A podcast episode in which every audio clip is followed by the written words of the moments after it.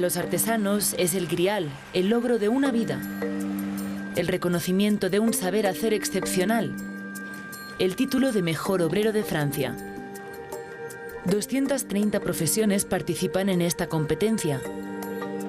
Estos grandes nombres de la cocina francesa se han reunido para juzgar una de las especialidades más prestigiosas, la pastelería. Hay mejores chocolateros de Francia, mejores obreros cocineros de Francia, mejores obreros pasteleros de Francia y grandes profesionales que vienen de toda Francia.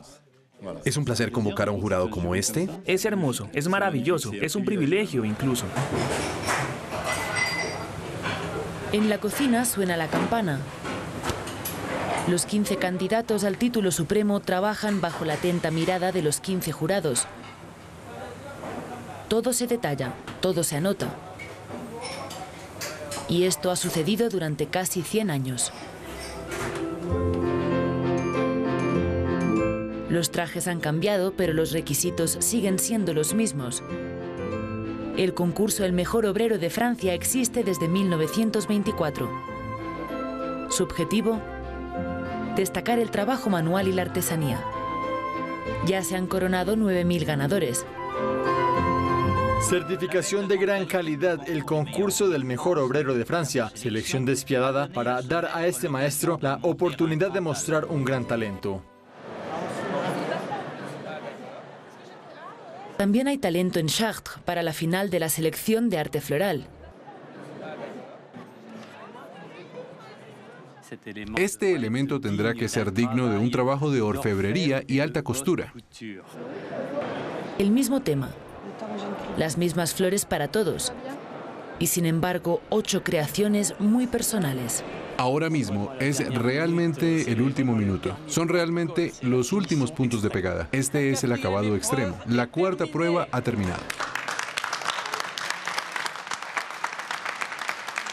El trabajo de los candidatos está ahora en manos del jurado. Tenemos la realización de la pieza floral, la composición de la línea de la forma de la pieza, la elección de las plantas, la adecuación con el tema en 15 puntos, luego la legibilidad, etc. La escala es precisa para un título que debe ser honrado durante toda la vida. Coherencia del trabajo de la planta con el tema 10 puntos. Para mí es un concurso. Creo que no hay que tenerlo muy joven porque es muy difícil de llevar.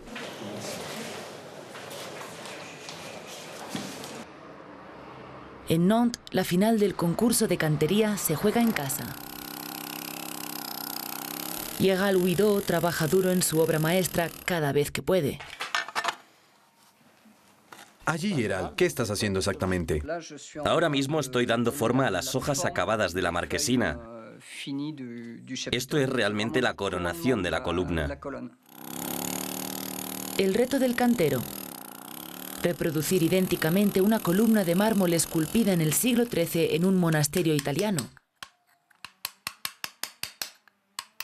La forma es compleja, así que no puedes fallar o tendrás que empezar de nuevo. Realmente conseguimos el bloque tal y como está para permitirnos esculpir ese elemento. El nudo, que va de este punto a este otro.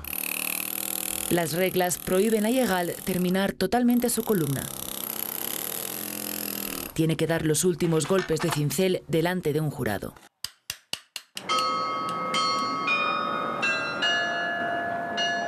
Ese día los cinco finalistas deberán elaborar sus columnas. Este es el momento más delicado de la final.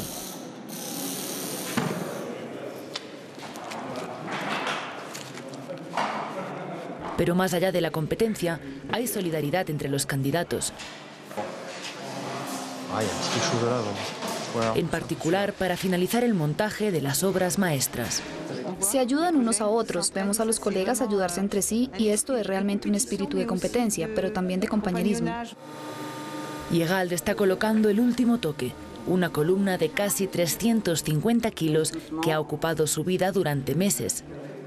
Nueve meses de trabajo en total. Son entre nueve meses y un año de trabajo que se detiene y luego uno recibe medalla o no. Eso es todo. Así que al menos hemos tenido el mérito de llevar el proyecto hasta el final, de hacerlo y de haberlo terminado, y ver la obra finalizada. Así que es un gran, gran alivio. El jurado decidirá cuál de estas cinco columnas de primera plana ganará el título definitivo. Los pasteleros también exponen sus esculturas de azúcar y chocolate. Solo cinco de los 15 candidatos ganarán el preciado sésamo. Pero esta formidable aventura quedará para cada uno de ellos y para siempre marcada por el aroma de la excelencia.